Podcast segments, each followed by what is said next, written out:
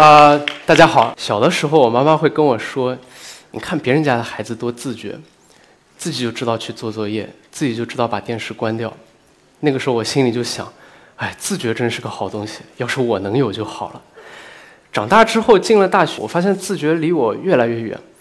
你会发现现在能刷的东西越来越多，抖音、微博、微信朋友圈，啊、一刷刷到两三点，啊、有些时候一些不是很重、很繁重的活，你也会拖到 deadline 之前才做完，似乎好像自觉已经身外物，就完全不存在。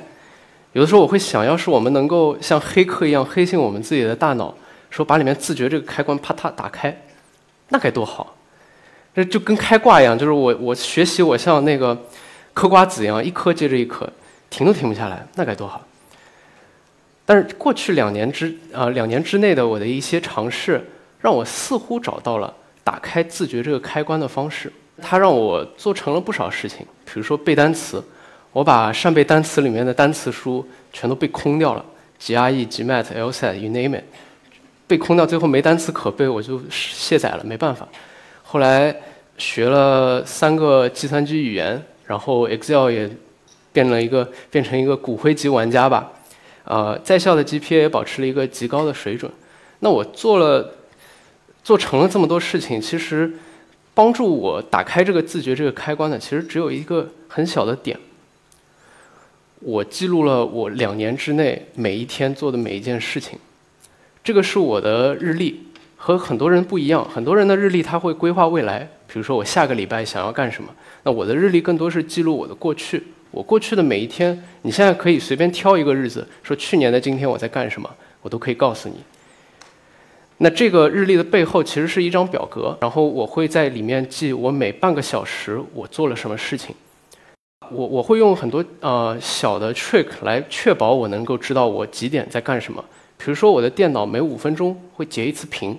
它记录我电脑上的活动，我的手机会自动记录我在几点打开了什么 APP，用了多少时间。即使我在外面跟朋友玩啊、吃饭啊，那我的微信支付记录其实也可以作为一个锚点，说我几点在干什么。你可能会问我，花这么多时间干这个事情有什么用呢？那为什么这件记录时间这件事情能够帮我把我变成一个自觉的好孩子呢？说他把自觉，我把这个字拆开来的话，自我觉知或者说自我察觉，通过记录，我把这个察觉或者觉知这件事情给强行打开了。觉知是什么？新华字典里面其实讲的就无非就是说我注意到这件事情，或者说我注意到我在干什么。你可能。呃，还不理解说觉知到底对我们有什么用？但是没有觉知，其实是造成我们现在现代人很多小毛病的最终原因。比如说玩手机，我是有过这样的经历的。呃，在我完全不知情的情况下，我的手自动伸向了手机，拿出手机，解锁手机，打开微信，点开朋友圈。然后到了那个时候，我说：“哎，我怎么在看朋友圈？”就这件事情，我自己是没有觉知的。我我。不不由自主的，我就去做了这一系列的动作，包括比如说刷微博、刷朋友圈，我们这个手一直在滑，但是你有时候会忘记自己在滑这件事情，因为我们的大脑其实就像巴甫洛夫的狗一样，你每次滑一次，它知道你滑出来的就肯定是有新鲜事，它就会有多巴胺的分泌，所以它就会停不下来，一直滑，一直滑，直到你意识到哦，原来现在已经四点钟了。那这个事情没有觉知怎么办呢？我怎么强行给它添加觉知呢？我们可以看一下戒烟里面的一些操作。呃，戒烟疗法里面一个普普遍的一个做法是说，让想要戒烟的人，你先什么都不要干，什么都不要做，你先记录你每天会抽多少根烟，这样子之后我再给你说，我给你加多少剂量的尼古丁来慢慢慢慢让你戒烟。但是临床发现，仅仅是记录自己每天抽多少烟这个行为。记录本身就已经让想戒烟的人减少了他抽烟的次数，为什么？因为通过记录，他把自觉里面的这个觉知啊给打开了，那慢慢慢慢的，他就有了这样一个自觉的啊、呃、操作在里面，慢慢的，这个小毛病就渐渐的改善了。那么以时间为例的话，呃，我我可以向大家解释一下，比如说时间。你花了多少时间工作，我我花了多少时间玩。如果你不记录的话，你是不知道的，你没有一个很详细的感觉。那像这幅图，我每天都会看到，它可以告诉我我今天的表现和我过去历史所有的表现相对来说，我是做得更好了，还是做得更差了？比如说，呃，这个是横轴是从早上七点钟到晚上二十四点，然后上面绿色是我的工作时间，下面黄色是我玩的时间。这个在动的这个点是我某一天当中当天的这个工作时间的积累。比如说，在下午两点钟的时候，我工作了四个小时，到了一天的最后大概是超过八小时。然后这一个轨迹到了第二天的时候，它就会变成背后的那些小点。于是乎，整个历史上我每一天的时间的堆积都在这幅图里面了。我就可以知道说，啊，这根实线是我所有点的均线。那我就可以知道说，哦，原来我今天工作时间是我平时的两倍。那我很开心，或者说我今天玩玩超过了，玩的就是直接就是直线下降，就玩脱了。那我也知道了，哦，我玩脱了。那像这幅图，这个是热乎的，我今天刚刚截的图，这是我上一周啊，就是本周吧，五月七号到五月十三号的一个时间分配。你可以看到黄色的这个玩的时间啊，其实还蛮多的。然后这个百分数，啊，代表的是我工作的时间占我整天活跃，就是醒着的时间的占比。然后。今天比较高，今天一直在忙造就，然后这边是工作和玩的时间和我过去七天、六十天和全部历史数据的比较。那做件这件事情之后呢，我每周会有一个周总结，说我今天啊，我这个周跟我过去的每一周比起来，我做的怎么样？然后我会说，哎，这礼拜好像玩的有点多，或者这礼拜睡的好像有点少。然后我给下礼拜提个期望，说嗯，稍微注意一下下礼拜。你们可能会注意到，就是说，啊，蓝色是我的工作时间。你会发现，我其实工作时间不是很多，我也没少玩，就是，但是还是事情把事情做完了。那你会问我，你怎么工作时间这么少呀？其实我觉得大家都对工作时间啊有一点误解。我觉得觉知对时间觉知的第一步，就是说，我们应该意识到，原来自己是有多么碌碌无为。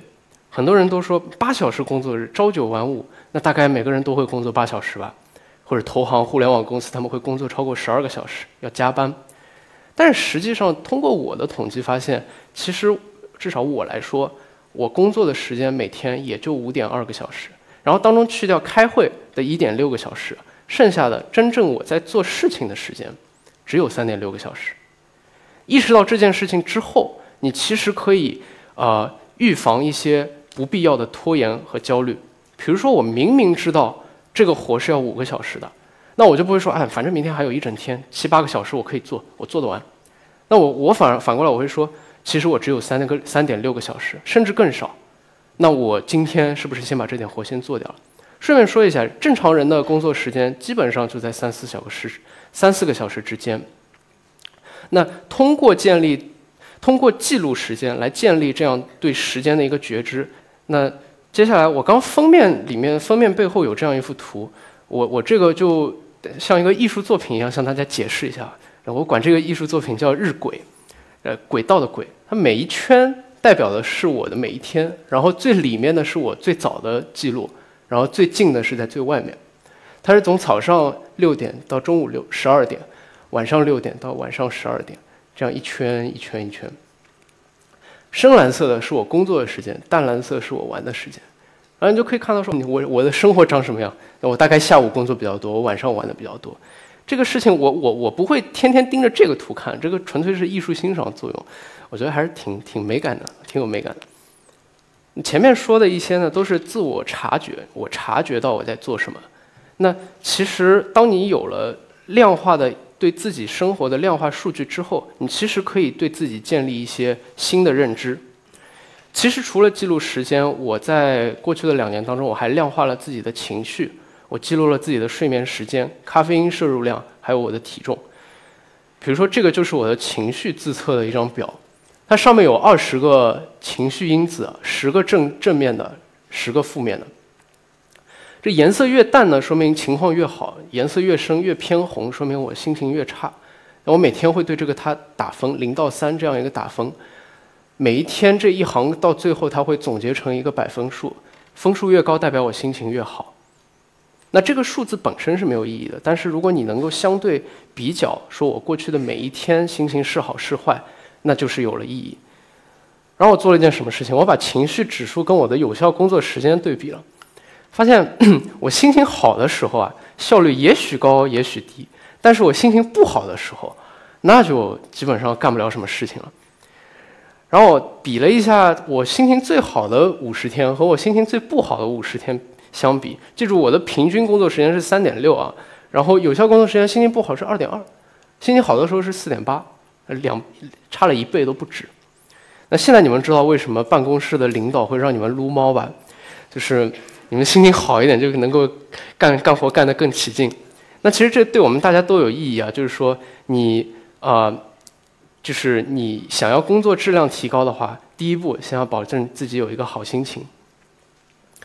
还有就是我研究了喝咖啡和早睡对我有什么影响，然后发现就是说，如果我前一天晚睡的话，那我第二天喝咖啡，那这个加成就非常明显，就是二点五到三点九。